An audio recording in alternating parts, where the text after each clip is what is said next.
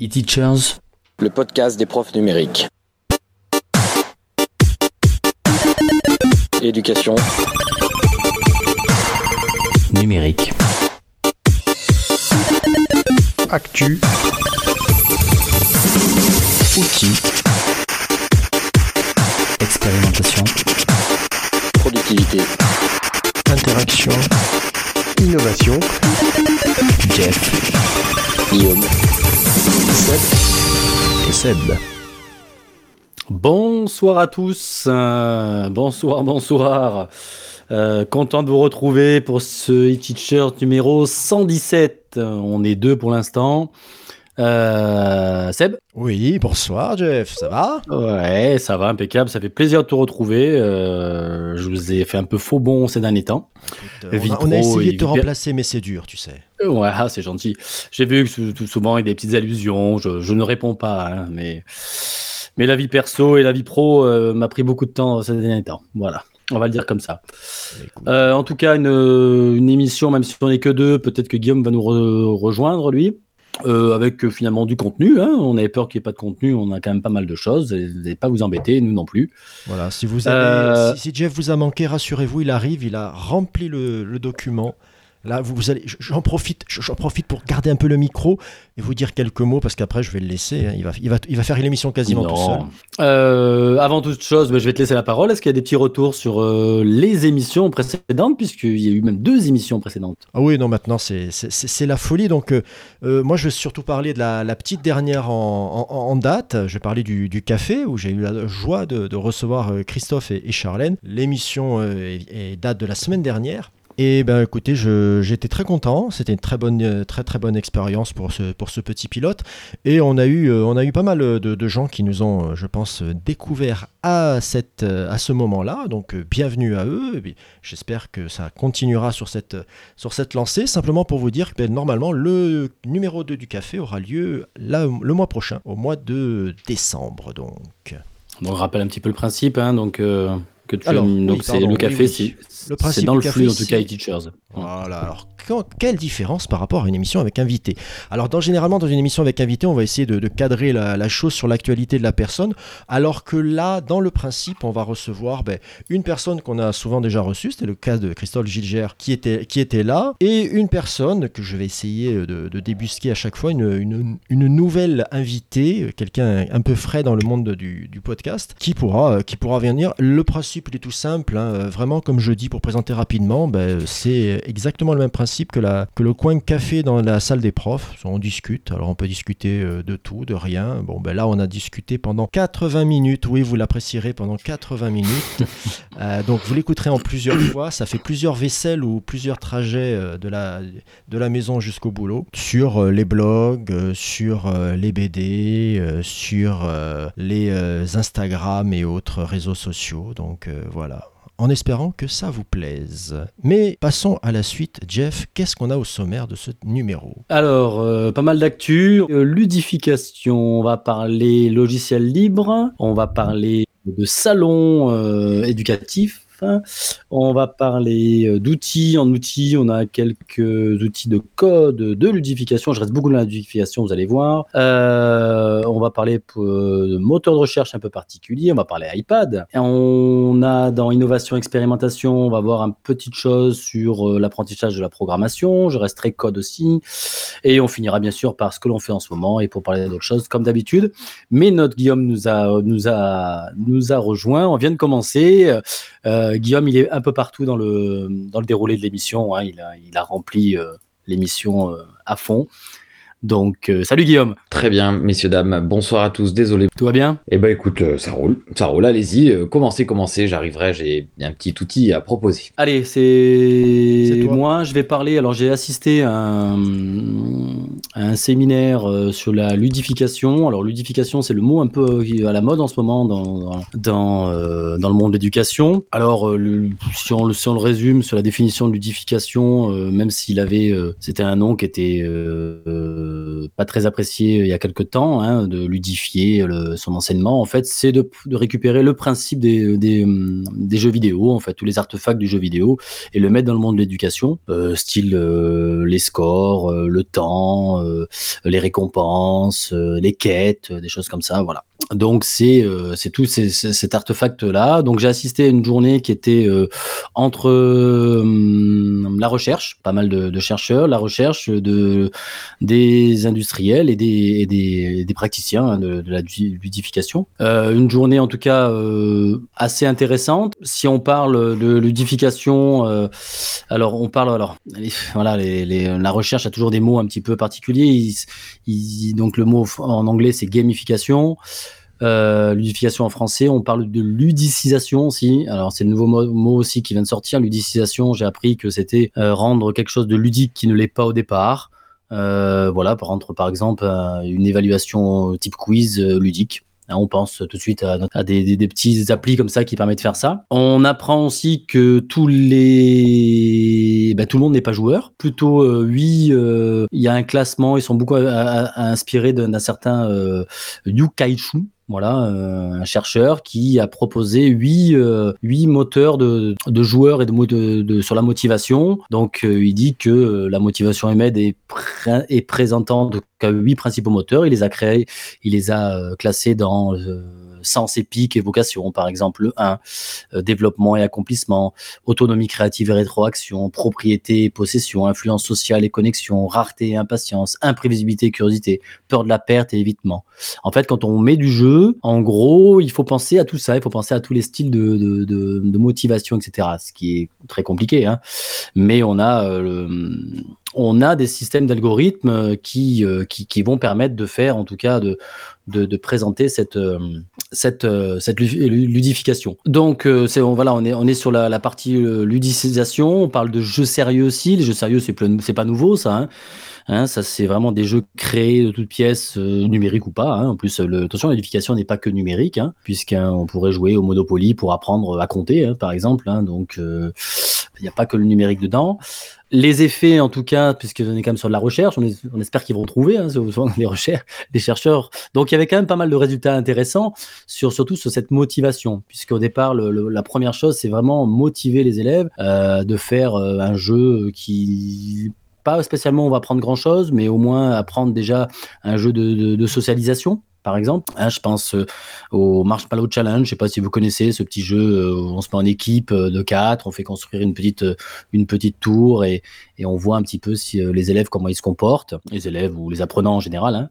Voilà, euh, on dit que c'est vraiment la motivation, mais il a été euh, mis aussi qu'on peut on peut apprendre des choses, on peut euh, avoir des compétences et des, des, connaissances à partir d'un jeu. Alors pas du jeu en lui-même, c'est ce qu'il dit, c'est ce que c'est bien sûr direct. Si on fait que jouer, on s'arrête là, euh, et ben euh, on n'a pas appris grand-chose. Voilà, on s'est amusé, on a eu du plaisir de jouer, etc. Mais il faut qu'il y ait derrière un jeu un, un un débrief et vraiment sur l'expérience du jeu, de ce qu'on a pu retenir sur le jeu. Donc il faut vraiment l'enseignant est derrière quand même le jeu et il suffit pas de, mettre nos élèves devant un, PC et jouer et nous on s'en va et, hop ils ont tout appris. Non, il faut vraiment que derrière il y a tout ce, ce débrief de, du jeu, de ce qu'on a appris, de ce qu'on a retenu. Je vous ai mis un petit article de colbranché.com qui permet justement euh, d'avoir pas mal de notions de la recherche sur euh, sur la ludification. Il y avait un projet qui était assez intéressant, qui était euh, qui était un peu durant la journée, qui était le Ludi Moodle. Alors Moodle, j'en parlerai tout à l'heure parce que je suis un peu dedans en ce moment. C'est une plateforme qui permet de faire de, l'enseignement à distance, mais pas que. Et ils ont développé justement un plugin pour rendre cet enseignement à distance ludique. Alors avec des timers, avec des défis, avec des petits avatars, des choses comme ça. Ils ont fait un, ils ont fait toute une étude pendant deux ans sur des classes de quatrième pour voir un petit peu la motivation, s'il y a une en mathématiques, hein, c'était pardon en mathématiques, c'était uniquement en mathématiques.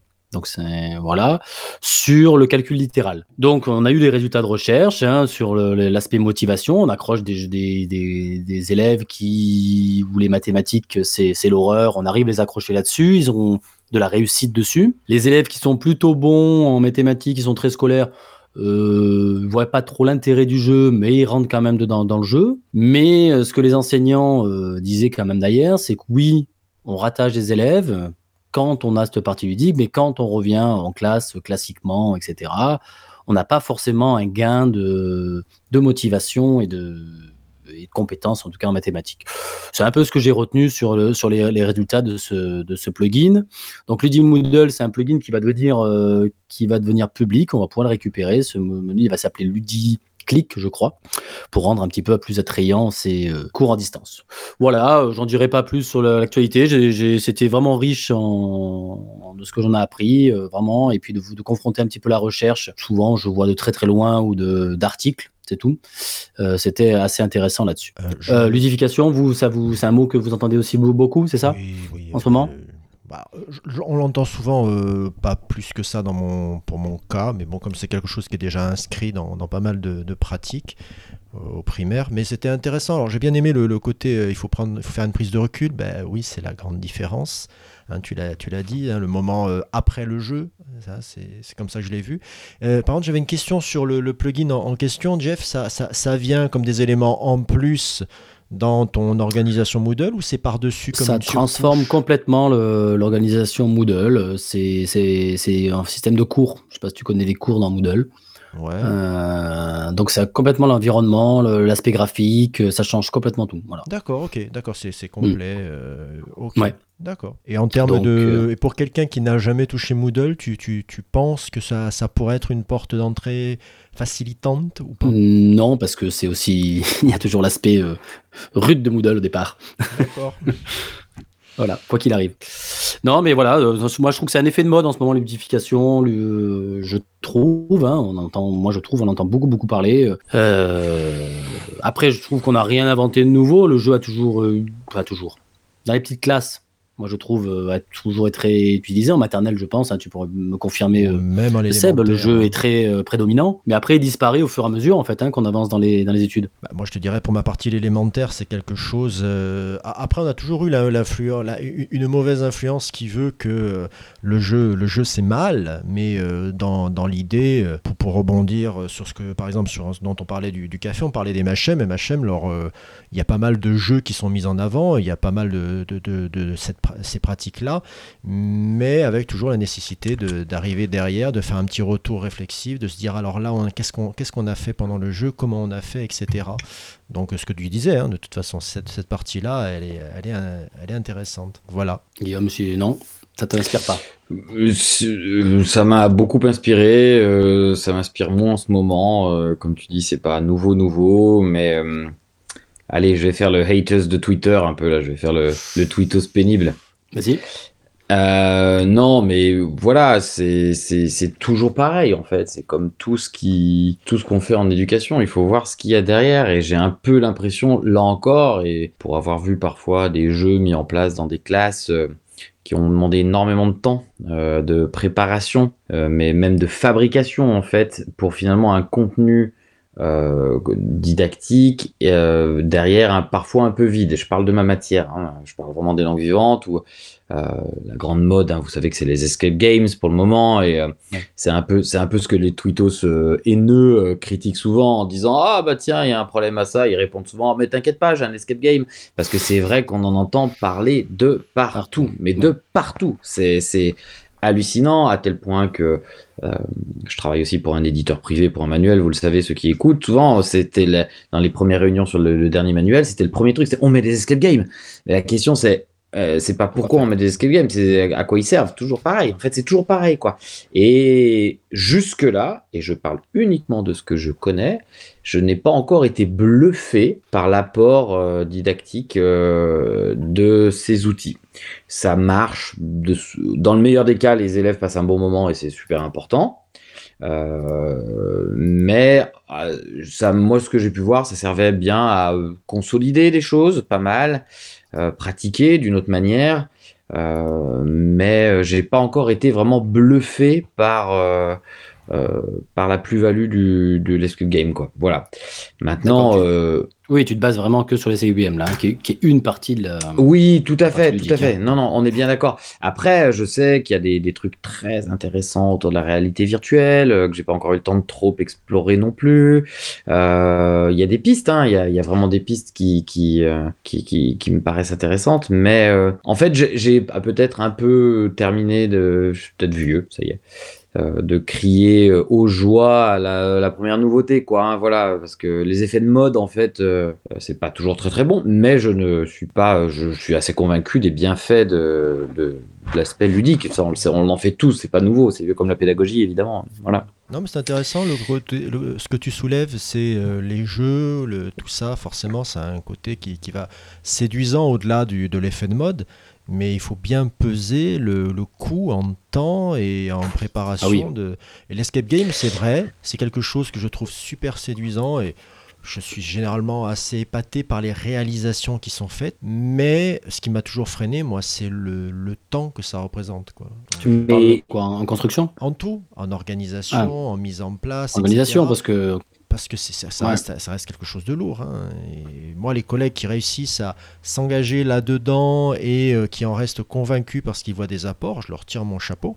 Mais euh, c'est pas quelque chose qui. Moi, j'ai toujours. Enfin, d'un autre côté, tu vois, là, si on va toucher. Tu, tu disais, je deviens vieux. Non, c'est peut-être euh, moi aussi. Je, j'ai, je, plus le temps passe et plus j'avance vers l'idée de me dire.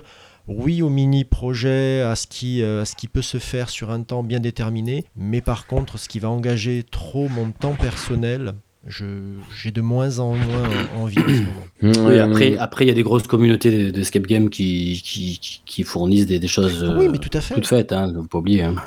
Après, oui, moi, j'en ai, j'ai assisté à deux, trois escape games euh, dans mon établissement. euh, alors, c'était très sur les compétences numériques, donc ça marche. Alors, Après, ça marche bien, euh, ça. Ça marche bien. hein. Ouais, Moi, mais fait. après, après, si derrière tu, tu t'en fais rien, Et ben voilà. tu vois, voilà. Il faut en faire game, quelque chose derrière. C'est ce que je disais aussi sur euh, les jeux, oui, mais il faut que derrière, tu en fasses quelque chose. Escape Game formation, formation de formateur euh, euh, sur les compétences numériques notamment. J'avais fait un truc, bah, tu sais, mais tu, il était venu à Lyon, Jeff, quelques temps après. Tu te rappelles pas, il y a quelques années, je l'avais connu à Paris avant. Mm. Ah, J'avais trouvé ça super bien hein, pour découvrir à l'époque le début de la réalité outils, virtuelle, ouais. des choses comme ça. Voilà, pour découvrir les outils, c'était pas mal.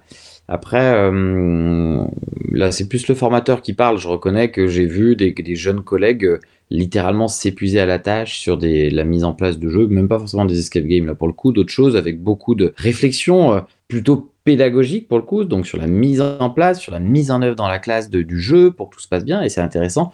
Sauf que derrière, d'un point de vue didactique, hein, de, euh, ce qui devrait nous motiver dans le secondaire, au moins autant que la pédagogie, la transmission d'un savoir quand même. Euh, savant, hein, la définition de la didactique en savoir euh, adapté, on va dire, euh, c'était là un peu moins, un peu moins bluffant. Donc on avait une énorme, un énorme delta entre le temps de création, la, réflexion pour la mise en œuvre dans la classe, pour que ce soit vraiment à la minute près parfois, parce que dans des cours de 55 minutes, on est parfois un peu étriqué, par rapport au, finalement au contenu qui était véhiculé derrière. Et un peu comme parfois dans le numérique, hein, au début de PowerPoint, moi je me rappelle avoir aidé des collègues qui me disaient Oh là là, j'ai passé trois heures parce que je maîtrise pas bien les transitions et les machins et les trucs, pour finalement euh, un plus coup, pédagogique, euh, ouais. Ouais, voilà. Donc voilà. Mais encore une fois, c'est euh, c'est juste que je crie pas hurrah euh, dès que j'entends parler de ludification, euh, dès que euh, voilà, je me suis un peu planté là-dessus il y a quelques années avec d'autres outils pour les langues vivantes où j'en ai fait beaucoup la promotion et je reviens même avec des années maintenant en me disant bah oui, c'est des outils, il y a des choses qui marchent très bien avec des élèves, donc enfin, voilà. classique, rien de bien nouveau. Voilà.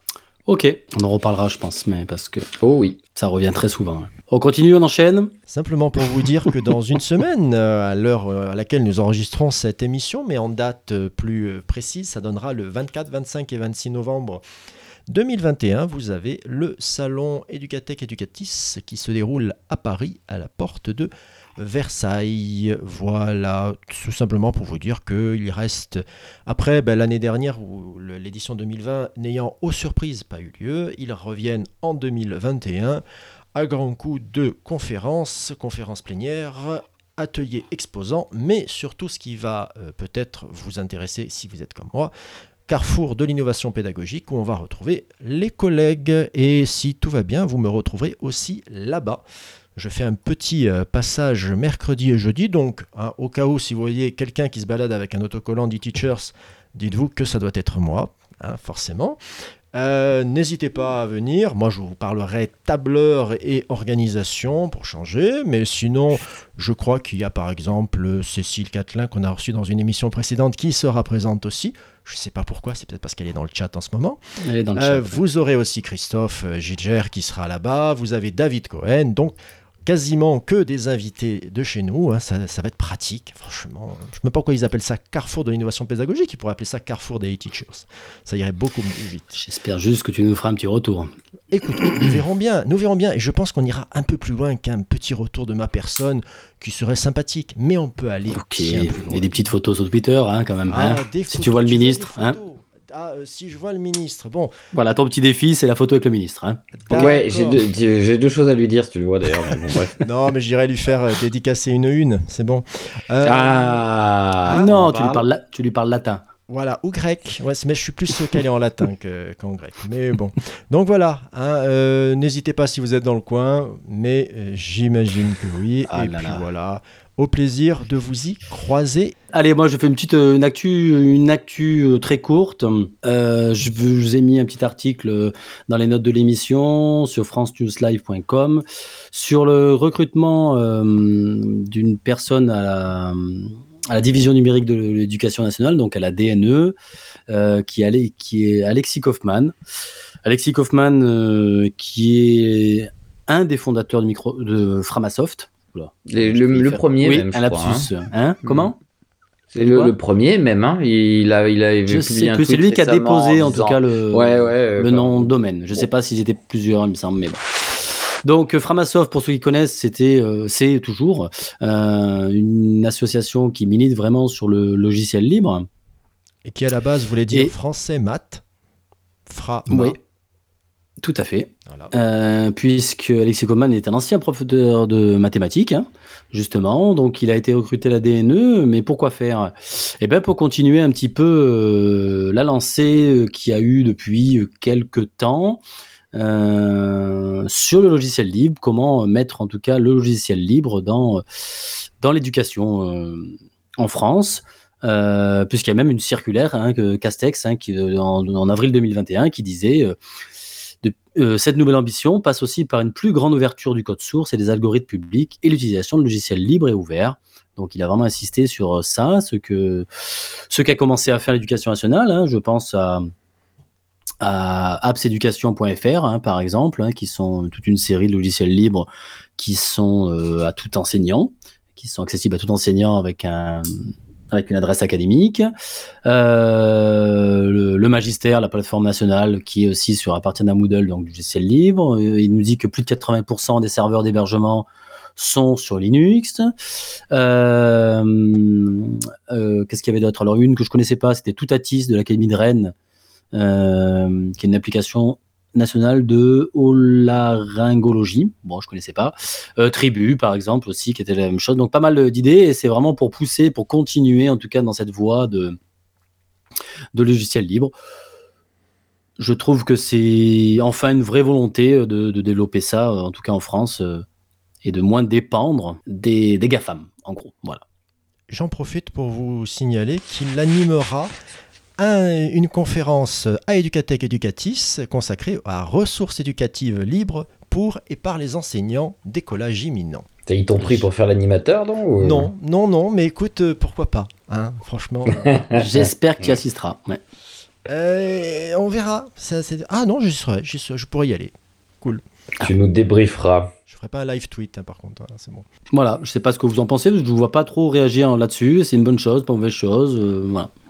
Bah, euh, il faut voir euh, comment euh, tout ça va, va s'organiser, dans quelle mesure. euh, Il a été recruté pourquoi? Parce que justement il vient de Framasoft? Parce qu'il est militant de logiciel libre, tout à fait, oui, oui. On est pas que d'accord. Framasoft. Il avait déjà quitté Framasoft avant. hein, euh, Oui, oui, oui. Avant enfin, d'arriver. voilà. Mais, Mais il a toujours milité pour dessus. Et oui, oui, c'est une, une vraie volonté de, de, de développer le logiciel libre. En tout cas, d'utiliser le logiciel libre. Et de, voilà. Je pense qu'il y a pas mal de projets dans les, dans les cartons là-dessus. Voilà. Mais moi, j'ai toujours dit euh, Peut-être qu'un jour il faudrait inviter quelques spécialistes de la question, hein, on en connaît d'ailleurs, euh, que par rapport à une école d'éducation nationale, euh, la philosophie du logiciel libre me paraissait plutôt cohérente par rapport ben voilà, on a une invitation en direct d'Alexis Kaufmann si euh, on vous invite comme vous voulez. On va le taguer sur Twitter, ça serait pas mal. Euh, me paraît cohérente par rapport à la, toute la logique qu'on peut avoir. Et pendant des années, on a tous su euh, combien sommes-nous à avoir parfois pesté en voyant dans les différents conseils d'administration le coût d'utilisation, de location de logiciels, de licences, quand on savait déjà qu'il existait des solutions libres avec une philosophie, donc, parce que les livres, c'est pas que gratuit non plus, hein, mais euh, où tout était, euh, tout finalement rejoignait toutes les, tout, l'ensemble des, des critères correspondaient plutôt bien à l'utilisation dans un établissement scolaire et à se dire, voilà, et même encore, hein, si vous pensez à un certain logiciel de gestion de vie scolaire, de choses comme ça, euh, qui est très très présent dans les établissements du second degré, alors qu'il existe des solutions. Bon, elles sont pas forcément libres hein, et gratuites non plus, mais euh, un peu plus adaptées quand même, je pense, à, la philosophie. Euh, oui, oui, tout est, je, je, suis ravi de savoir que la DNE recrute quelqu'un pour ça. Après, la question est, je ne sais pas s'il pourra répondre si on arrive à l'avoir, c'est quelle marge d'action il aura. Est-ce qu'il est là en tant que conseiller? Est-ce qu'il est là pour redresser une balance? Est-ce qu'il est là pour insuffler uniquement des pratique autour du livre. Euh, euh, voilà, il y a aussi des questions de financement derrière, de marché public, de choses comme ça. Donc, euh, je, c'est vrai qu'une émission spéciale sur le livre en éducation, ce serait, c'était une idée que j'avais eue de petit moment qu'on n'a jamais fait, mais c'est vrai que ce serait intéressant. Ouais.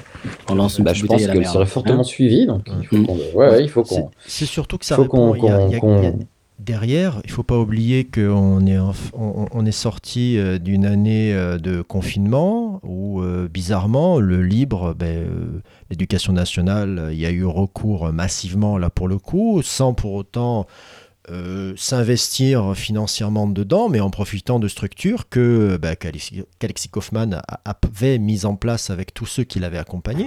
Donc là, euh, là, ça serait intéressant de savoir vraiment la marge de manœuvre dont tu parlais, qu'est-ce qu'elle va être. Bon, ça c'est le temps qui va nous le dire de toute manière, hein, quoi qu'il arrive. Même euh, s'il est confiant ou même euh, s'il rencontre des obstacles, on verra avec les années s'il arrive à, débloquer ça. Parce qu'en plus, c'est vrai que le libre, c'est pas simplement du gratuit, c'est toute une philosophie différente et qui bah, s'oppose bien à l'idéologie concentratoire des, des GAFAM. Tout à fait. Ouais, c'est dans les cartons. Je, prépare le, tweet. Bravo. moi, si j'ai moyen de l'approcher euh, pendant le pendant Educatech, je, je lui en toucherai un mot. Un petit, un petit tweet avec Teachers, peut-être d'abord, et après euh, le toucher. Allez, ça marche. C'est notre défi, c'est ton petit défi. Euh, allez, on passe aux outils. Guillaume, t'as pas parlé. On va te laisser. Je vais parler un petit peu. Bon, euh, très rapidement, c'est un, un, énième outil d'édition vidéo en ligne. Euh, voilà, puisque j'imagine que pour beaucoup d'entre vous, euh, comme moi, nous sommes amenés à éditer des vidéos de manière très simple, très simple, en tout cas très simplement.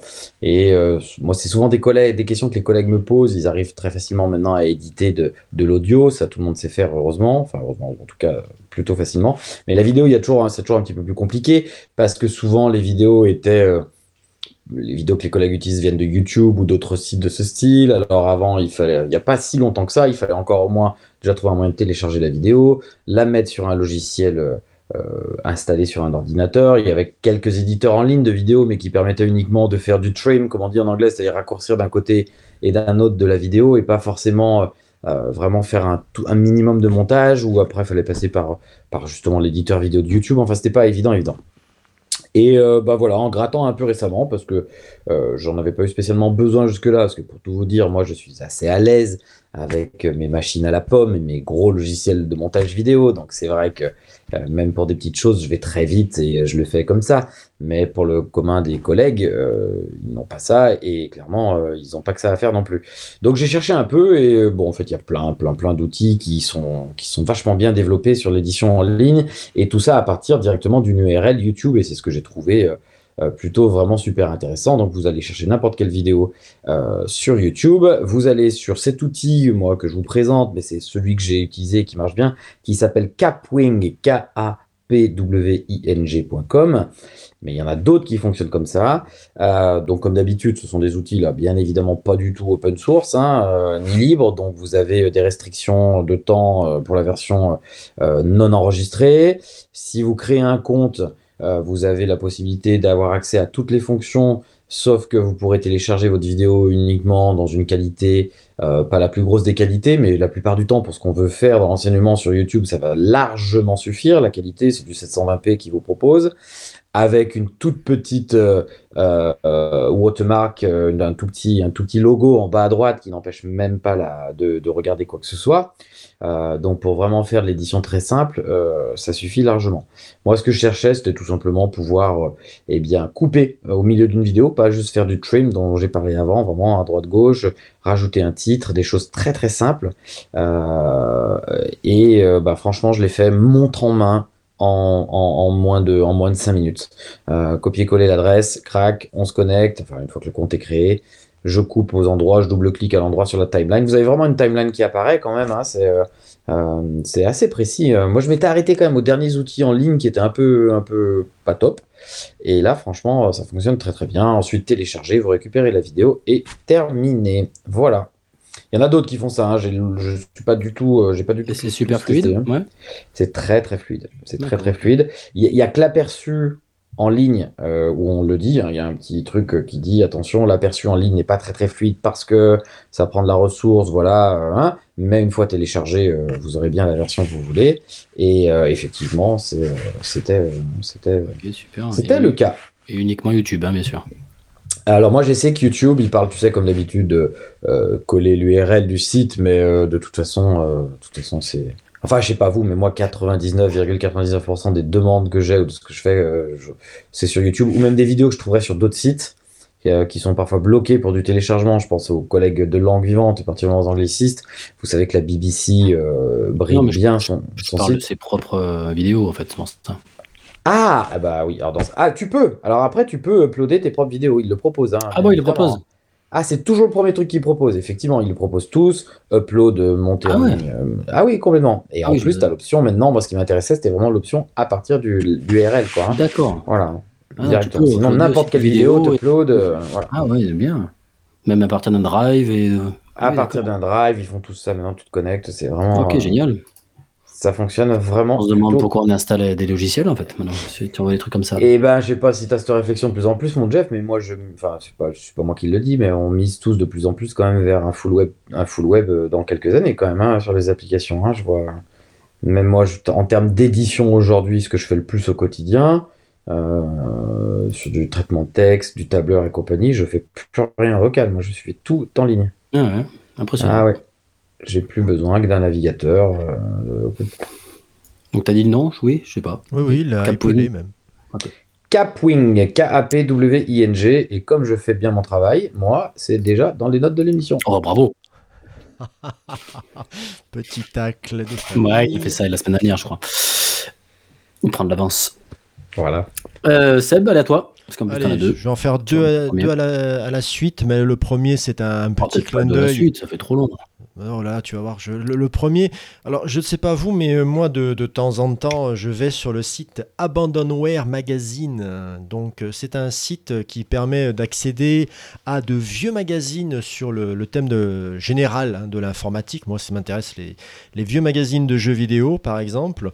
Donc, vous avez toute une collection et euh, en fait, ça peut être très très sympa. Mais ce qu'il y a de plus sympa maintenant, c'est que euh, on a euh, notre, euh, notre collègue Chardine, Emmanuel Chardine, je crois, qui a réalisé un moteur de recherche qui est capable d'aller vous chercher un thème, un mot parmi la quantité d'articles qui sont présents sur le site. Donc normalement vous avez accès aux images, mais là en plus vous avez là directement accès à l'intérieur de l'article. Donc ça a été scanné, etc. Reconnaissance de caractère, tout ça. Et donc ça peut être intéressant si vous avez envie, euh, soit euh, vous êtes, euh, vous faites de l'histoire dans, le dans le modèle informatique et vous avez accès, mais même ne serait-ce que des publicités. hein. ça peut être très amusant de retrouver des vieilles publicités ou des vieux articles innovants là-dessus, bien sûr. Et voilà, donc je vous laisse aller le voir. Le, le, le lien sera euh, dans les notes de, l'émission. Sinon, vous faites, euh, vous tapez dans un de vos moteurs de recherche préférés, Abandonware et moteur de recherche. Vous allez y accéder très facilement. C'est très très sobre comme interface, mais c'est très efficace. Le oui, deuxième c'est vrai outil- que l'interface fait très années 80. hein. Ouais, mais d'un autre côté, c'est bien parce que euh, les, les articles sur lesquels tu vas tomber, bah, ils datent des années 80-90. Donc, si tu veux aller faire un tour dans Tilt et chercher euh, les, premiers, les premiers cas d'ordinateur avec une mémoire d'un giga, bah, tu peux aller le faire. Tu peux aller retrouver les, les articles d'actualité de l'époque. Euh, moi, je me suis baladé dans les vieux numéros de Player One, pour ceux qui Mais connaissent. grave. Voilà, voilà. Donc, euh, très sympa, très très sympa. Et ce moteur de Télévisateur 2, tu te rappelles de Télévisateur 2 Oh là là, Mais bien trop sûr, je cool. me rappelle très bien de Cyril Drevet en train de mettre des raclés. à Cyril des Drevet. enfants, euh. Hugo Délire. Putain. Ah, bah oui. Hugo Délire. J'ai toujours voulu y jouer, mes parents n'ont jamais voulu. Oh Vilain. là là. Voilà, un enfant brimé Très qui bien. plus tard devient un enseignant. Ah ouais, Et ben d'accord. je vais aller geeker là-dessus, je vais vous laisser, c'est trop cool. Bon, voilà. hein. Je vais passer au deuxième, sauf si vous avez encore une remarque. On a essayé de. Non, non, mais il est sobre, il est, il est fort, hein, t'as vu. On a essayé de l'embêter en fait. Et- C'est très, très, très sympa. Imperturbable. Si, si vous Imperturbable. voyez la- le live, c'est une merveille. Alors le deuxième, Euh, le deuxième ah, tu outil- parles, vas-y, je- j'allais enchaîner par quelque chose, moi. Voilà. Non, mais le deuxième outil, c'est un vieil outil sur iPad. C'est le, le Note de l'iPad. C'est le, c'est-à-dire le bloc-notes de, de l'iPad, qui est là, si je ne m'abuse, dès l'iPad 1. Donc ça fait quelques années qu'il est là maintenant. Sauf que euh, ben, Apple le met à jour au fur et à mesure. Et on est passé d'un bloc-notes très, très basique à un truc qui est euh, bien puissant, bien puissant parce que vous y collez euh, une adresse et il vous propose de mettre un aperçu du site avec l'adresse de façon automatique. Euh, vous y collez, vous pouvez écrire dessus avec le pencil, bien entendu, sinon c'est pas drôle. Mais surtout la petite fonctionnalité qui est arrivée là tout dernièrement, c'est un geste. hein, ça c'est à la Apple, c'est un truc tout bête, mais quand vous partez du coin droit du coin de bas droit et que vous remontez, ça ouvre une note rapide dans laquelle vous pouvez griffonner, etc. Pour moi, c'est l'équivalent d'un post-it numérique. Sauf que c'est enregistré automatiquement. C'est un bonheur à utiliser. Je m'en sers très très très souvent maintenant. D'autant que pour s'y retrouver, ils ont implémenté une fonction que j'aimais beaucoup dans le regretté Evernote, à savoir les tags. Alors maintenant, vous pouvez mettre des tags dans toutes vos notes et ensuite vous avez un moteur de recherche qui arrivera à vous les retrouver, à vous les classer, etc. Donc si vous avez un iPad mais que vous n'utilisez pas trop Notes parce que vous dites que c'est un peu, un peu basique, bah, dites-vous qu'il y a de quoi, vraiment, vraiment de quoi faire. Pas en termes d'édition de texte, ça, ça reste limité, on est bien d'accord, c'est un bloc-notes. Mais par contre, en termes d'organisation et tout, ça commence à devenir bien, bien puissant. Euh, Guillaume, toi, tu as testé tu as- Écoute, euh, j'ai pas, j'ai pas encore testé. Euh, je, me sers énormément de notes, mais tu sais, j'ai pas, j'ai pas, j'ai pas le, le pro moi, donc j'ai pas de stylet. Et euh, par contre, j'ai trouvé que la nouvelle version du Note était effectivement beaucoup beaucoup plus puissante avec l'incorporation, surtout comme tu as dit, euh, des aperçus, des choses comme ça. Et, et j'ai, mais moi, je l'utilise. Je crois que je sous-exploite en fait. Euh, je m'en sers vraiment comme comme un cahier, comme son nom l'indique. Donc les tags, c'est super. Ça, par contre, c'est vraiment très très bien parce que je l'utilise de partout sur l'environnement Apple, donc c'est vraiment génial. Mais j'ai du mal encore à, gérer tous mes notes, savoir vraiment pourquoi utiliser tel ou tel truc. J'en ai un peu de partout pour dire. Euh, et c'est un peu un problème. Mais ouais, non, vraiment, vraiment super, super puissant, super fluide. Et puis bah, ça marche, quoi, comme d'habitude.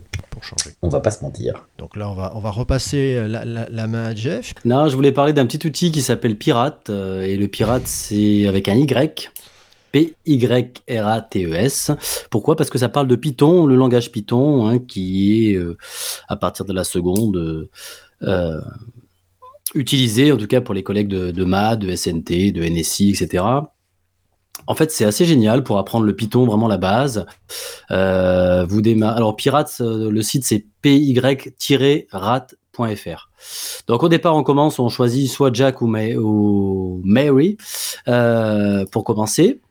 Ensuite, on commence. Donc, qu'est-ce qu'il faut faire? Eh ben, C'est d'amener un petit personnage d'un point A jusqu'au trésor. Hein. les pirates, ça cherche toujours des trésors, avec des, des, instructions en Python. Alors, ça vous laisse pas quand même de, base parce qu'on vous explique quand même euh, des petites choses. Donc, c'est graduellement du point de vue niveau, un hein, niveau de 1 à 8. Et euh, ça vous explique euh, quelques, bien sûr, quelques notions, des variables, les conditionnels, les boucles for, les boucles will. Et en plus, ce qui est assez génial, c'est quand on vient du collège et qu'on a appris du langage bloc, eh ben, on a la correspondance entre le langage bloc et le Python. Donc vraiment, pour un débutant, c'est vraiment parfait. C'est super ludique, c'est hyper mignon. Et, euh, surtout que le projet, euh, c'est un projet d'un certain Mathieu Brantôme, qui était étudiant à l'université de Brest et qui a fait ça dans le cadre d'une thèse en didactique de l'informatique. Donc il n'y a pas du tout de modèle économique derrière, etc. On a même une possibilité de sauvegarder avec un petit code qu'on n'y a pas même de créer de compte, hein, il n'y a pas de données, rien du tout. On sauvegarde, on a un petit, un petit code qui apparaît, on remet ce code-là pour euh, retrouver la sauvegarde. C'est vraiment, euh, enfin je trouve vraiment, vraiment, vraiment parfait pour vraiment pour débuter en Python. Euh, je veux dire, on donne ça à nos élèves de SNT par exemple en seconde, et ben ils peuvent débuter vraiment tranquillement. Vraiment un super outil. Ah, tu m'as donné envie, dit. j'avais remis une petite chose rapidement. j'avais parlé de Kahoot cette euh, célèbre euh, application qui permet de faire des justement des petits quiz un peu ludifiés avec euh, avec des scores, avec du, du temps, avec du, de la musique, du suspense, d'accord, mettre un peu de, stress dans les élèves. Moi, je m'en sers pas mal pour les pour les révisions d'évaluation. Je je sais pas vous, mais moi souvent. Et eh ben, il est en français. Il a toujours été en anglais. Il a été francisé en, enfin, je veux dire. Euh, ça a rebuté certains l'anglais. Hein, donc là, allez-y. Maintenant, il est en français. Il y a toujours depuis un bon moment déjà. Ah non, c'est récent en français, hein, très récent. Décembre 2020. Hmm. T'es sûr? Ah, sûr et certain. Ah bah, bah tu vois, moi je, je, retarde alors, bon ok. Mais c'est pas euh, grave, c'est très bien. J'étais toujours mon interface en, anglais alors, tu vois. Ah, c'est couilleur, ouais. Hmm. Voilà. Et bien en même euh, temps. Euh, pourquoi français C'est bon, on fait tout le temps du ah, ça rebute, ça rebute un paquet de monde. Ah, hein, ça, je sais bien, je sais bien. Voilà, je les après. Voilà. voilà, et toujours une version gratuite qui est largement suffisante pour ce que j'en fais. Faut, Donc allez voir si vous connaissez pas encore Kahoot. Voilà. Donc, euh, est-ce qu'on passe euh, à, la suite? Oh, je, me demande, est-ce qu'on passerait à ce que tu as mis dans innovation expérimentation, Jeff? Guillaume, tu Oui, mais je vais commencer parce qu'en fait, euh, c'est au carrefour de, c'est au carrefour de, de, de l'expérimentation, l'innovation et ce que l'on fait en ce moment, puisque c'est plus vraiment une innovation, mais ça reste toujours une expérimentation pour le second degré à, savoir euh, l'évaluation par compétences. Alors, en fait, c'est pas du tout euh, nouveau éventuellement, mais pourquoi je vous parle de ça? C'est parce que dans notre collège, on fait un peu le point là avec euh, les projets d'établissement et, et, et, puis les évaluations des établissements également. On réfléchit un peu à certaines choses et notamment en fait à la plus-value depuis que nous sommes passés aux tout compétences. Et c'est intéressant d'avoir quelqu'un du premier degré qui euh, fait belle lurette qu'il ne travaille plus que par compétence, j'imagine, et ne met plus de notes. Euh, nous, dans les collèges, ce n'est pas si récent que ça. Hein. Moi, dans mon établissement, on est tout compétences euh, depuis maintenant 4 ou 5 ans. Il n'y a plus de notes chiffrées, uniquement une évaluation par des degrés de maîtrise de la compétence. Et avec quelques reculs, bah, évidemment, vous savez tous, les collègues qui vont écouter, le problème qui nous est souvent posé par les parents, c'est au final, mais ça vaut combien? Euh, et c'est quelque chose qui est compliqué puisque à la fois euh, on essaie de se caler sur ce qui se fait dans le premier degré évidemment, sur cette approche-là. En même temps, dans le euh, lycée, on sait bien que le retour à la note est inévitable puisque le bac est encore bien sûr calibré sous forme de notes, quoi qu'il arrive. Donc on est un peu pris entre deux trucs pris aussi parce que les parents, euh, euh, beaucoup de parents euh, ne comprennent pas forcément, enfin c'est un peu obscur, on se pose souvent la question de se dire mais finalement ces compétences elles servent à qui Aux profs qui les mettent bien évidemment pour savoir structurer leurs cours, mais est-ce que les élèves vraiment s'en saisissent? Notamment, est-ce qu'il y a des auto-positionnements? Enfin, on a plein d'outils de positionnement, mais est-ce qu'ils les utilisent vraiment? Est-ce qu'ils arrivent à, à, profiler leur progression? Et tout simplement, est-ce qu'il ne serait pas intéressant aujourd'hui de faire les deux Alors faire les deux, j'entends par, bien évidemment, garder des compétences. Il ne s'agit pas de ne pas évaluer par compétences, hein, bien sûr. Ça, on est tous d'accord sur le fait que c'est euh, l'évolution la, plus intéressante par rapport à une époque où sur des copies on mettait des notes sans forcément renvoyer ces notes à des, ce qui était acquis évidemment. Mais là, plutôt de se dire, bah voilà, on a euh, finalement une échelle de quatre compétences hein, qui sont euh, je pense que c'est un peu partout pareil, hein, qui sont insuffisants, fragiles, satisfaisants et très satisfaisants. Et euh, la thèse majeure pour beaucoup de, collègues et de parents, c'était de dire que euh, les élèves qui étaient dans le satisfaisant ne se positionnaient pas vraiment, puisque ça, satisfaisant avait finalement une large gamme de degrés à l'intérieur de cette compétence, et de se dire bah, pourquoi on ne pourrait pas non plus garder l'évaluation de la compétence, mais revenir à un système de notes chiffrées qui permettrait d'avoir euh, euh, un peu le meilleur des deux mondes, comme on dit en anglais. Euh, parce que voilà, c'est difficile. Enfin, je sais que c'est quelque chose, on a parfois un peu l'impression d'évaluer au doigt mouillé. suivant les matières, c'est pas le même, la même définition. Moi, je sais qu'en anglais, quelqu'un qui a 9, il va pleurer parce qu'il a 9.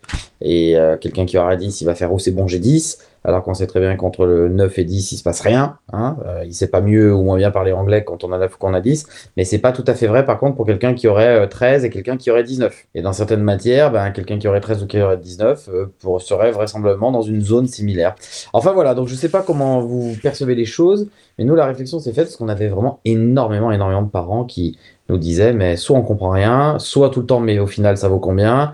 Et surtout des, des enfants qui après arrivent en seconde et qui étaient encore complètement perdus parce que, en fait, euh, on leur avait dit qu'ils étaient verts et ils arrivaient, et ils se tapaient que des 11 et des 12 et en disant mais attendez, euh, moi on m'a dit que j'étais dans le vert et pour moi 11 et 12 c'est pas le vert, c'est euh, voilà, ou des élèves à l'inverse qui dans le jaune fragile se disent oh mais c'est bon alors fragile c'est pas forcément enfin voilà, c'est c'est une réflexion que je voulais porter à vous. Oui, oui, je, c'est vrai que s'il y avait une harmonisation moins ce serait bien plus simple. Mais c'est vrai que le choc quand ils arrivent en, seconde est assez, assez, est assez gros ouais, par les élèves. Ça, on l'a remarqué sur cette notation parce que nous, on est en 100% compétence sans note. Alors, les bulletins, maintenant, on, fait, on fait aperçu, on fait un aperçu de, des, pourcentages. On met un aperçu des, des, pourcentages. Ça permet de se voir un petit peu plus par rapport à, des couleurs. Mais j'étais vraiment euh, j'ai un peu changé là-dessus, si tu veux. Moi, j'étais 100% euh, compétence, euh, voilà, c'est bien, c'est mieux. Et c'est vrai que le, côté euh, comment se positionner est plus délicat. C'est vrai,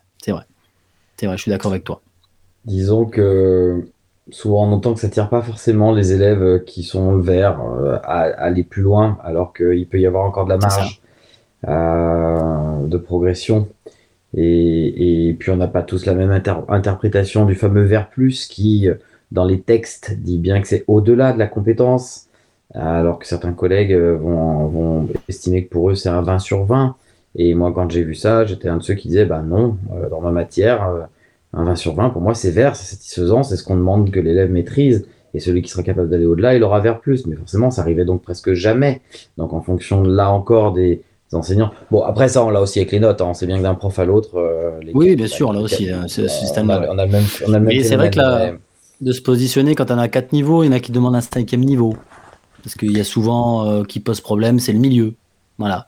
Et oui, euh, sauf que l'avantage aussi. on est embêté entre. Euh, voilà, voilà, Mais alors, moi, ce que j'aimais bien aussi dans l'approche par compétence, et notamment dans ma matière, c'est qu'il y a un moment, ça, il fallait que le, le, le, prof se positionne. Il, savait, il y avait une demande un peu de positionnement dynamique en disant bon maintenant je me positionne et pas mettre toujours au milieu en fait c'est le hmm. problème de la cinquième du cinquième bien sûr bien sûr mais degré quoi hein.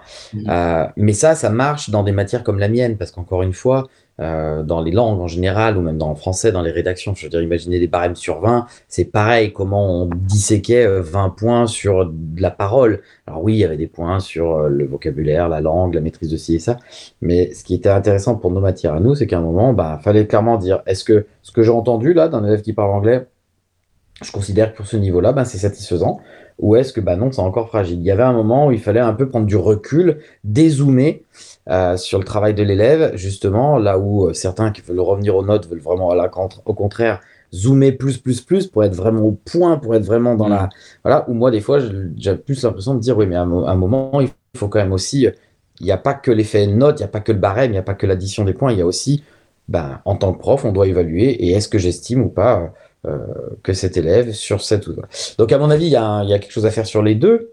Euh, voilà, qui pourrait satisfaire tout le monde sans forcément. Ouais, mais, les établissements qui ont les deux fonctionnements, les notes et les compétences, ça marche pas non plus. Ça marche pas non plus parce que les compétences passent au second plan. Et... Ouais, alors après, au final. Je sais pas quelle est la solution, mais je pense qu'il faudrait trancher et harmoniser. Moi, c'est ce qui me dérange, c'est qu'on harmonise. Moi, je pense surtout qu'il faudrait investir plus les compétences avec les enfants parce que, euh, comme on disait en réunion, euh, bah, en fait, euh, euh, c'est pas les élèves qui demandent à des élèves quelles compétences ils ont améliorées ou pas. Ils, ils en ont aucune idée. Ce qu'ils vont regarder, c'est les couleurs sur leur bulletin et la somme de ce que va donner. et c'est tout à fait normal. On était tous pareils. Bah oui. euh, simplement, comment faire pour associer ça justement à une certaine lecture des compétences? Et euh, chez les parents, dans le meilleur des cas, tu auras les parents qui vont s'intéresser aux résultats des enfants et qui vont finalement dire bah, ça fait combien, euh, surtout ceux quand non, ils en troisième. vert, c'est simple, hein, les parents, voilà. ils, voient, du vert partout, oh, c'est bien mon fils. Voilà, ils cherchent pas donc, plus. Hein. Euh, voilà, et ceux qui, euh, bah, malheureusement, de toute façon, s'en foutent. Donc, c'est pas. Non, c'est pas simple comme sujet. C'est pas simple, hein. Non, non, j'étais très tranché avant. J'étais un peu, je pense que toi aussi, hein. Ouais. Quand c'est arrivé, on était très tranché, on l'est beaucoup moins, ouais. ouais. C'est vrai. un petit peu moins. Quel est ton vous regard avez, euh... vous avez, quand même la. Euh, quand tu l'as dit, Guillaume, toi, vous avez un peu le. Passez-moi l'expression euh, un peu. Un peu ludique, le cul entre deux chaises, parce que tu l'as dit, Eh d'un oui. côté, de toute façon, tu as le marteau du bac avec son barème de, avec son barème. De l'autre côté, tu as une injonction ministérielle qui te dit que les compétences, c'est bien. Alors moi, je suis tranquille, moi j'ai que les compétences, euh, tu, tu, tu l'as dit, mais c'est, euh, je, je pense que là où c'est intéressant, c'est la réflexion que l'on va avoir. Et tu l'as dit, à un moment, il va falloir choisir si tu es en, en compétences. Ce par contre, je, ce contre quoi je ne serais pas d'accord, c'est mettre une cinquième compétence, c'est comme revenir à trois. À la fin, tu es toujours à celle du milieu, tu es tranquille. Moi, je, Ouais, moi, je sais que le, le nombre de collègues qui mettaient, euh, parce que j'ai j'ai eu la, la grande époque de euh, insuffisant, euh, assez satisfaisant, satisfaisant, c'est fou le nombre d'enfants qui étaient dans la colonne assez satisfaisant. Euh, maintenant, le, problème, le problème, il est pas, il est vraiment pas simple. hein. C'est tout le problème de, l'évaluation. Comment on associe les enfants à ce qu'ils font Est-ce qu'ils comprennent vraiment ce qu'ils font? Euh, Moi, je, me prends la tête d'année en année là-dessus, mais ça, je trouve ça très très intéressant. Je resterai toujours. Moi, j'ai 4, 4 degrés. Je pense que ça, c'est pas c'est pas intéressant d'aller au-delà. Et euh, par contre, euh, tant qu'à faire, quand, on me dit oui, mais tu sais, euh, sur, les, notes, les gens ils sont habitués, je fais d'accord, mais les, les gens ils sont habitués, mais même nous en tant que collègues, on a été notés sur 20. Je me rappelle que moi au primaire, j'étais noté sur 20, etc. C'est un réflexe, mais parce qu'on est bien, on est dans le cocon de quelque chose qu'on connaît, on a l'impression de bien faire le boulot, tu te rends compte, je suis sur 20. Et je me dis, mais alors à ce moment-là, on met sur 100, on fait comme au Japon, ils mettent des notes sur 100. Alors t'imagines 100 points à distribuer sur une copie. En rédaction, ce serait un enfer absolu, ce serait une catastrophe, etc. Donc à un moment, il faut peut-être un peu raison garder, en profiter pour bien réfléchir sur le sujet, se dire, se, dire mais euh, ben ouais, mon boulot c'est quand même de choisir, de savoir, et là je vais revenir à ce que tu disais Guillaume, savoir ce gamin sur cette compétence, qu'est-ce qu'il vaut? Mais sur cette compétence-là, parce que le problème de la note, et c'est surtout ça qui me pose des problèmes avec la note, c'est que le gamin, il a tendance vraiment à s'arrêter à la note. C'est-à-dire que tu lui donnes un 13, il se dit je vaux 13. Tu lui donnes un 5, il se dit je Oui, oui, 5. sur la, ça, c'est la théorie, Seb. euh, On est d'accord là-dessus, mais, Bah oui, mais c'est, pour moi, c'est pas ce qui se passe en pratique. Mais bon. bah ouais, mais le problème, si tu veux, Alors, que... parce que tu vois le côté mathématique, scientifique, je suis d'accord, c'est assez facile. On a une évaluation, on a quatre compétences sur une évaluation. Ouais. On voit quel exercice fonctionne. Mais c'est vrai que je, je, je parle pour toi et en, en langue, en, en, en lettres ou en quelque chose comme ça. euh, T'as pas des évaluations avec quatre compétences, quoi. Non, c'est très cartésien, euh, Guillaume. Bah, là aussi, Ah tu, bah, peux, tu, tu peux, tu peux. Attends, quand moi je dois évaluer la façon qu'ils ont de rédiger un texte, tu te doutes bien que ce n'est pas une compétence qui va être évaluée à ce moment-là.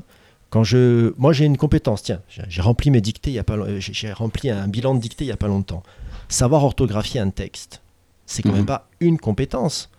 Mais là derrière, quand même, je sais jongler avec mes différents trucs, je sais faire mon job pour me dire que ce gamin-là, quand je lui demande d'orthographier un texte, il en est capable ou pas. C'est-à-dire mettre des majuscules, accorder des verbes, mettre des accords, savoir Oui, orthographier mais des mots. Donc ça ben, fait c'est bien un- une, une compétence pour la dictée, c'est ça? Ouais, mais il y a une compétence pour la dictée qui en fait est une maxi compétence qui en regroupe cinq différentes. Oui, oui, oui. Ah, d'accord. Mais Non, mais je, je parle de quelque je- chose que je connais moins. Voilà, non, le problème surtout, c'est, euh, c'est, je crois qu'en fait, on aura beau le tourner dans tous les sens, on, on en reviendra toujours un peu au même truc que, que tu mettes des, des notes, des, euh, des couleurs, euh, des, Des fruits, des légumes, des, ce que tu veux. Le problème surtout, c'est quelle, lisibi- quelle lisibilité les gamins ils ont de ça. Et euh, des fois, je me disais que le numérique avait pas du tout investi ça en fait.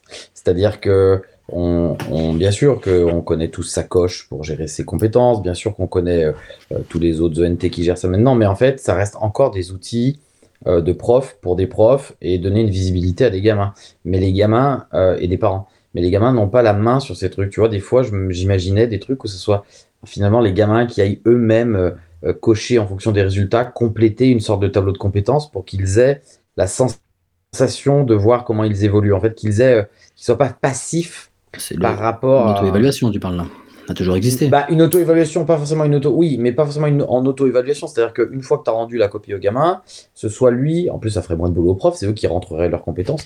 Non, mais tu vois que, en fait, euh, ils puissent vraiment aller euh, sur un espace qui serait un peu funky, un peu sympa, euh, tu vois, à la manière de, je sais pas, de trophées dans des jeux vidéo, j'en sais rien, un truc où eux arrivent en disant, crac, j'ai eu ça, j'ai gagné ça pour le moment, mon objectif, c'est ça un peu plus loin. Alors, il faudrait que le prof, bien sûr, s'assure de retester la même compétence dans un laps de temps proche ou quelque chose, tu vois, pour pouvoir physiquement, enfin pas physiquement, mais numé- numériquement, que lui puisse déplacer un peu son, sa progression, curseur. parce que je trouve qu'en fait, c'est tout con. Ce curseur, c'est ça qui manque, en fait. C'est-à-dire qu'ils sont complètement désinvestis de ça, les gamins. Et du coup, l'approche par compétence qui est censée leur parler à eux, elle ne parle encore qu'à des profs qui, de toute façon, euh, ont, pas- ont pas besoin de ça, quoi. Oui, oui, t'a- t'aimerais qu'ils soient plus acteurs de leur, euh, Et bah de oui, leur évaluation. de euh, acteur apprentissage, toutes ces conneries, on en parle tout le temps, mais c'est pas complètement Ouais, quoi. Après, c'est, euh, des fois, l'auto-évaluation, c'est un peu de l'auto-évaluation. Euh, Il y a toujours eu euh, ce système, il y a quelques collègues qui l'utilisent, Oui, l'auto-évaluation, se positionner, se, voilà. Ouais, ouais, mais c'est, je trouve que souvent c'est. Un peu, concept, à mon avis, hein. On va T'as réfléchir. un concept un euh, ludification, voilà. ouais. Voilà, voilà. On s'ennuyait, on va faire quelque chose. Bon. Voilà, c'est tout. Ok, bon, je sais pas si moi je vais parler de. Si, je parle quand même de ce que j'ai noté ou. Ça fait trois fois qu'on en parle. Jeff. Tu nous dis ce que tu Hein vas nous dire. Ça fait trois fois qu'on Ouais, en parle. bon. Allez, dépêche-toi. C'est vrai. Oui, on parle encore de programmation, c'est Bah ça. oui, Je suis très, très, très, très fixé programmation en ce moment. Euh, donc, c'est sur le site clastis.fr qu'on connaît très bien, puisque Guillaume a invité son créateur euh, dans le premier épisode de Café. Euh, Non, c'est pas, c'est pas, c'est pas moi, c'est euh, Seb. J'ai dit Guillaume? Ah, pardon. Oui, mais c'est pas. Vous ressemblez. On, on t'excuse. Excusez-moi, je suis désolé. Je suis désolé. C'est Seb. Euh, voilà, qui, euh, avec un très très bon euh, article qui s'appelle Apprentissage de la programmation du cycle 2 au lycée. Euh, c'est une présentation qui est, réalisée, qui est réalisée par Christophe Noulez, qui est un prof de, de techno à mon, que je connais un petit peu sur les réseaux, euh, qui a fait vraiment un 32 pages sur vraiment comment euh, partir du cycle 2 au cycle 3 euh, lycée pardon. Euh, de la programmation aussi bien euh, au point de vue langage aussi bien sur que support euh, pédagogique. C'est-à-dire type de robot etc type de, de, de logiciel etc vraiment une, une mine une mine une mine d'or hein, pour trouver avec des des pistes de des pistes vraiment pour pour progresser. Euh, allez voir je vous le mets je vous le mets ça sur le sur les notes de l'émission, beaucoup beaucoup de choses. En tout cas, euh, dans le cadre d'une liaison CM de 6 en tout cas, ça a été fait. Et vous avez euh, en tout cas de nombreux, nombreuses euh, choses, pistes pour, pour aller sur la programmation, en tout cas du cycle 2 jusqu'au lycée. Voilà. Pas plus, j'en dirai pas plus. Alors Seb, tu fais quoi en ce moment? Non, en ce moment, je fais un gros euh, boulot parce que euh, jusqu'à maintenant, ma veille, je l'organisais avec, euh, un flipboard. Ce flipboard étant une application d'agrégation de flux RSS, mais il agrège beaucoup trop euh, de choses et de sources euh, que, qui ne m'intéressent pas. Donc j'ai commencé à faire, euh, essayer de faire un nettoyage et avoir quelque chose de plus propre. Et techniquement, ça commence à être un peu compliqué. Euh, je me suis dit, bah, tiens, euh, si j'en profitais pour faire, euh, pour suivre uniquement ce qui m'intéresse sur Facebook, plutôt que d'avoir cette espèce d'usine à gaz à chaque fois que je l'ouvre. Mais bien entendu, il faut passer par des sites tiers pour obtenir les flux pour, pour, les, pour les pages Facebook, puisqu'ils ont coupé la, la, comment dirais-je, la fonction il y, a, il y a des années de ça.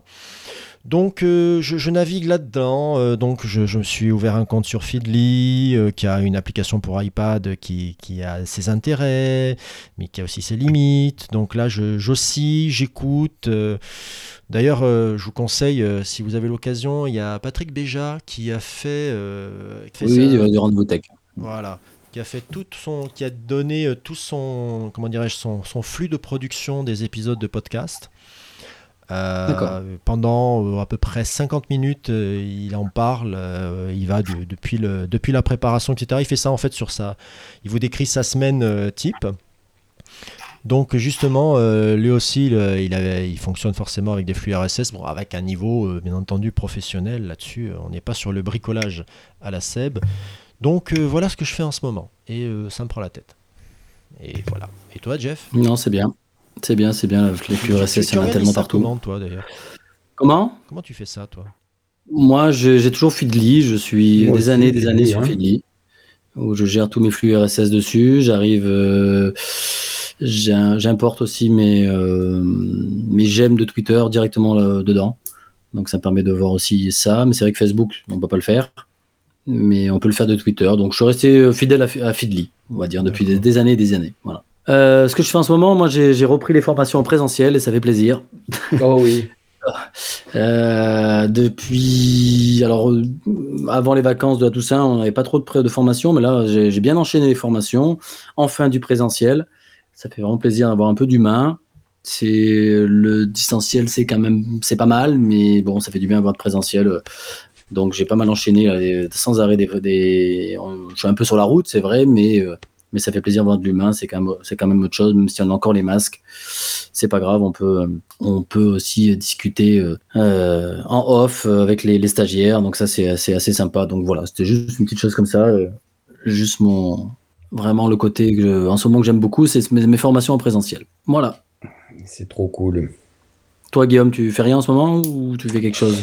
Euh, rien de bien utile à partager, euh, si ce n'est voilà mon histoire de compétences qui était un petit peu à la croisée des deux dernières rubriques. C'est pour ça que je l'ai mise dans innovation expérimentation, mais c'est vraiment ce qui nous occupe pour le moment. Allez, on va parler d'autre chose, euh, Guillaume, ça va te faire du bien. Allez, en plus j'aime beaucoup ce que tu as mis, vas-y.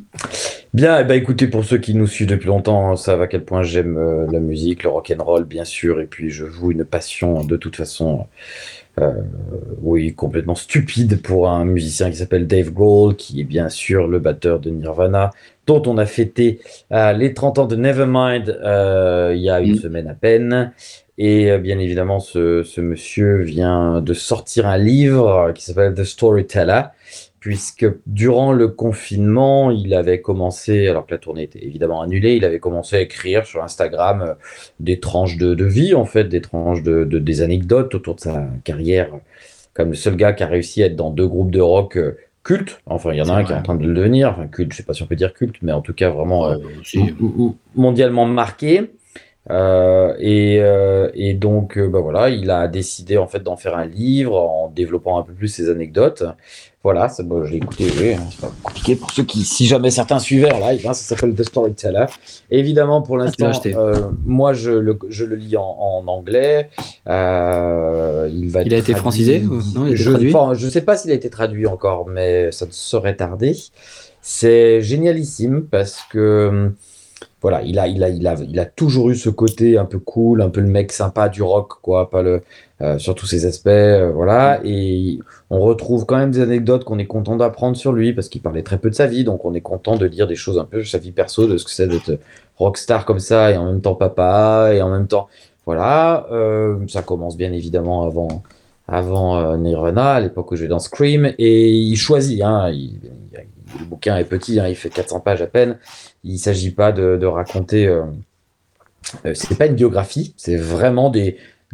Ça s'appelle en anglais Tales of Life and Music, donc des contes de vie et de musique. Donc c'est vraiment. Il y a des grosses ellipses entre les, ces périodes de vie. Euh, c'est chronologique, mais il y a plein, plein de moments dont on n'entend pas forcément parler. Et puis il revient pas sur des événements ultra connus où, il les, les sous-entend.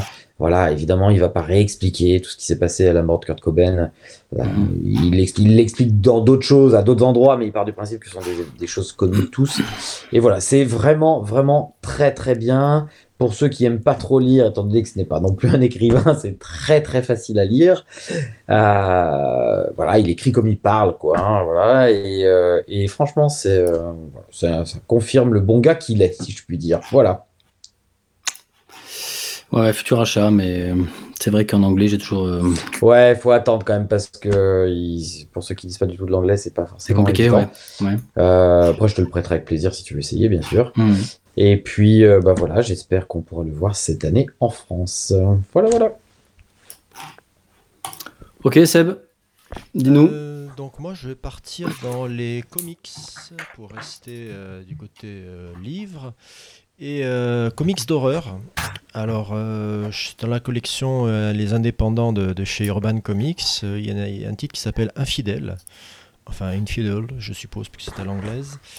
Euh, sur le principe de la de la enfin de l'immeuble hanté là pour le coup donc c'est une maison hantée où euh, vous avez euh, Aïcha, une, une jeune musulmane qui, qui a- qui arrive dans son nouvel appart. Donc jusque-là, il n'y a, il y a rien d'étonnant. Oui, non. Non, non, attention. Hein, les, les références musicales sont interdites là-dessus. Écoute-moi Bah, J'arrête. Oh, quelle honte. Alors, euh, et J'ai pas entendu. en fait, le... oh, c'est vraiment dommage. Le, le principe de base qui va être un petit peu euh, amusant, entre guillemets, euh, c'est que ben, euh, les fantômes, tout ça, ne, dans ce coin-là, ne se nourrissent pas de peur, mais ils se nourrissent de xénophobie. Hein, dans, ce, dans le moment où nous sommes, ça, ça tombe bien. Donc en fait, c'est juste dans la lignée du film euh, Get Out qui en parlait, c'est d'arriver à coincer ces sujets brûlants de la, société dans des, œuvres de, culture euh, comme cela. Et donc, euh, ben voilà, donc dans cet immeuble, il y a eu un petit souci puisqu'il y a un des habitants qui a fait, qui, a, provoqué un attentat. Donc euh, les voisins d'Aïcha, je vous laisse deviner quand ils la voient passer avec son voile ce qu'ils peuvent penser. Et forcément, ça alimente les chers petits démons qui vivent dans le coin. Donc un, titre. donc au scénario, vous avez Pansak euh, Donc je ne connaissais pas, mais euh, forcément euh, ça m'a attiré. Et les dessins d'Aaron Campbell, ben, ma foi, il colle très très bien à l'ambiance. Il sait faire de, de beaux beaux démons, euh, franchement, c'est pas mal du tout. Voilà. Infidèle. D'accord. Original. Bah oui, il n'y a pas de super-héros dedans. Ouais, ouais, ça change. Hein. Je sais que dans le, celui que j'ai proposé la dernière fois, il n'y avait pas de super-héros non plus. Ouais. Jeff Euh, c'est moi, oui, pardon. Moi, je vais vous parler d'une série euh, qui n'est pas nouvelle, mais euh, que la dernière saison, euh, la dernière saison vient de sortir. C'est une série que, qui s'appelle Brassic, qui est diffusée, je crois, en France sur Canal+. C'est une série too much, un peu, hein, une série américaine, une série anglaise, pardon, qui suit la vie de, d'un certain Vi- euh, Vinny. Euh, dans une ville, une ville fictive de, de- du, on dirait le nord de l'Angleterre, euh, ce qui nous parle de leur quotidien entre euh, arnaque, vol, euh, voilà, ils, ils bossent pas, ils font un peu de, ils vendent un peu de bœufs, euh, voilà, c'est des, un peu des, des losers anglais, mais c'est c'est c'est vraiment vra- vraiment vraiment sympa, un humour bien britannique. Euh, que, du bonheur, voilà, ça se regarde vraiment facilement, euh, que beaucoup de bêtises, euh, forcément, vous vous doutez bien dans ce genre de choses, dans ce genre de, de série. Donc voilà, il y a trois saisons, trois saisons, la 2021 viennent de sortir. Voilà, il y il y a avec cinq personnages aussi. Aussi euh, délirants que, que, que, que, que, que ch- chacun soit aussi délirants que les uns que les autres. Donc voilà, euh, je vous le conseille en tout cas Brastic sur, sur, euh, que vous trouvez sur Canal+. Une série en tout cas qui fait du bien et qui euh, et voilà qui fait du bien. Voilà, basta.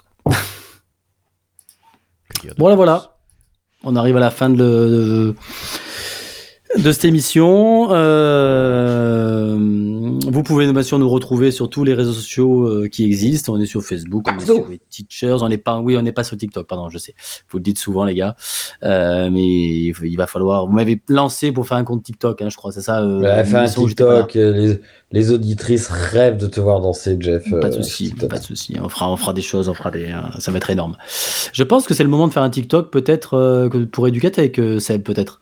Ah, Ah, Bien sûr.